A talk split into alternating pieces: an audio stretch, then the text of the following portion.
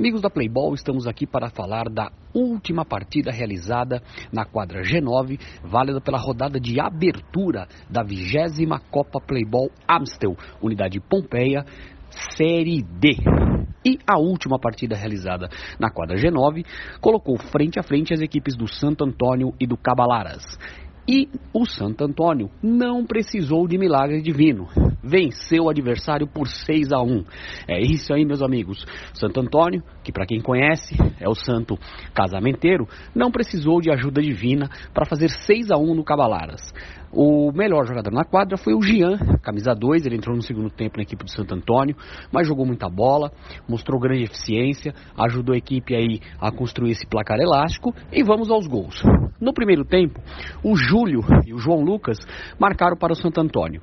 No segundo tempo, Rafael, Bruno César, o Jean camisa 2 e o Pedro completaram os seis gols da equipe do Santo Antônio. O gol do Cabalaras foi do Cauê. Então, grande vitória do Santo Antônio uma boa estreia. Esta foi a última partida jogada na G9, Copa Amstel Playball Pompeia, vigésima edição.